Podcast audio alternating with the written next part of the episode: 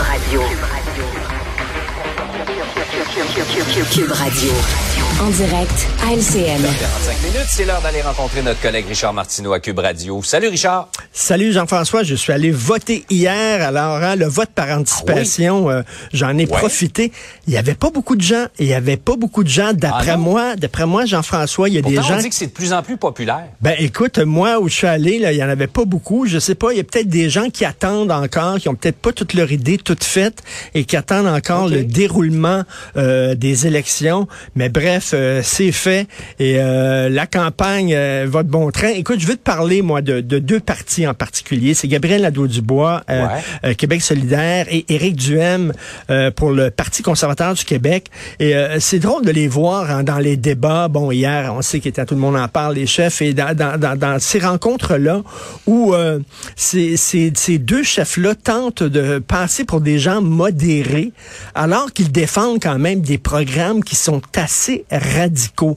Euh, dans, le- dans le cas de Gabriel Nadeau-Dubois, euh, euh, on dit, écoutez, c'est dans le programme de votre parti, c'est dans le programme du Parti Québec solidaire que vous ne voulez pas euh, que les policiers aient des armes à feu létales. Moi, je l'ai lu, le programme de Québec solidaire, et c'est écrit, là, on veut faire en sorte que euh, euh, l'utilisation de la force soit réduite au strict minimum. C'est-à-dire, Jean-François, qu'il y ait tellement d'encadrement qu'un policier peut presque plus utiliser une force nécessaire pour faire une arrestation, qu'on veut les désarmer. Il dit oui, oui, mais c'est pas sur notre plateforme. C'est pas dans notre plateforme. Faites-vous en pas. On a voté une plateforme électorale. Oui, mais Jean-François, c'est peut-être pas dans la plateforme, mais c'est dans le programme. Et pour vous dire la différence, la plateforme, c'est ce que tu mets en vitrine de ton magasin pour faire rentrer les gens dans ton magasin. Et le programme, c'est ce que tu vends dans le magasin. OK, là? La plateforme, c'est les beaux jouets que tu mets, là. Regardez ça, comment c'est beau, c'est le fun, rentrer. Puis quand tu rentres, t'es pas rien que le programme. Et dans le programme, c'est Ouais. dit, ça. Alors, vraiment, euh, euh, il- il- donc, il, il- se, met comme, il se présente comme le défenseur de la classe moyenne, euh, Gabriel Nadeau-Dubois, quelqu'un de très modéré, mais le, programme est quand même assez radical. Même chose avec euh, Éric Duhem, c'est la même chose, OK? C'est quand même un parti qui est assez radical, mais il se présente comme le défenseur de la classe moyenne et tout ça. D'ailleurs, Éric Duhem, les plus grosses baisses d'impôts euh, promises par aucun chef de parti au Québec. En même temps, on va pas couper dans les services. OK, vous allez avoir les mêmes services, mais vous allez payer moins d'impôts. Je m'excuse, mais comment il va arriver à faire ça, Jean-François? Ouais. Comment il va arriver à faire ça avec la, la- la population qui vieillit à la vitesse grand V? On va avoir de plus en plus besoin, on le sait, euh, de, de soins de santé, de soins pour les personnes âgées, etc. Euh, on va vous donner des baisses d'impôts, donc moins d'argent pour payer ces services-là, mais vous allez avoir les mêmes services. Je suis désolé, là. À un moment donné, baisse d'impôts, ça veut dire on va couper quelque part. Lui, il dit non. Je sais pas, il est arrivé avec une baguette magique. Bref, ces deux-là qui défendent quand même des programmes quand même assez radicaux qui se présentent soudainement comme des gens très modérés.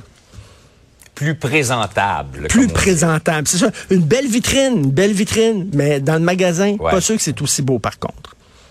Hey, parlant d'extrême, c'est inquiétant. L'Italie vient d'élire Giorgia Meloni, sa première leader de l'extrême droite depuis la Deuxième Guerre mondiale.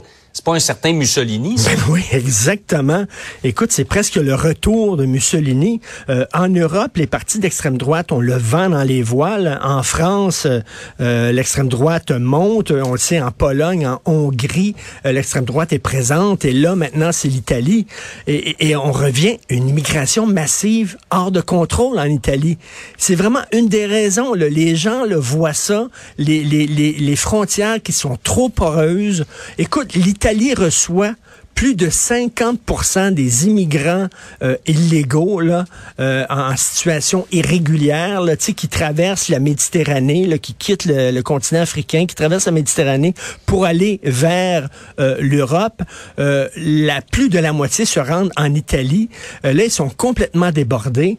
Et tu sais, quand François Legault dit, à un moment donné, une immigration, on est tous pour l'immigration, bien sûr, mais il faut recevoir des gens et pouvoir les intégrer un moment donné, tu perds le contrôle de ton immigration et t'en sois trop et tu peux plus les intégrer et tu as énormément de difficultés, ben ça cause un climat social qui est comme ça, puis ça, ça, ça ouvre la porte. Et la montée de l'extrême droite. Ça ouvre la porte à la montée de l'extrême droite et c'est ce que tente de dire François Legault de façon très maladroite, on s'entend. Mais si j'étais lui, je dirais, ben, regardez ce qui se passe en Italie. C'est inquiétant, l'extrême droite en Italie, c'est pas rassurant, absolument pas, de voir l'extrême droite monter comme ça en Europe. Mais ça démontre aussi que il y a un problème avec l'immigration non contrôlée. Donc, mais au Québec, on s'entend, c'est pas la même situation qu'en Italie où les gens débarquent par cargo puis par bateau et tout ça. C'est vraiment pas la même chose. Absolument. Hey Richard, passe une belle journée. Merci. Bonne journée tout le monde. On se reparle demain. Au revoir.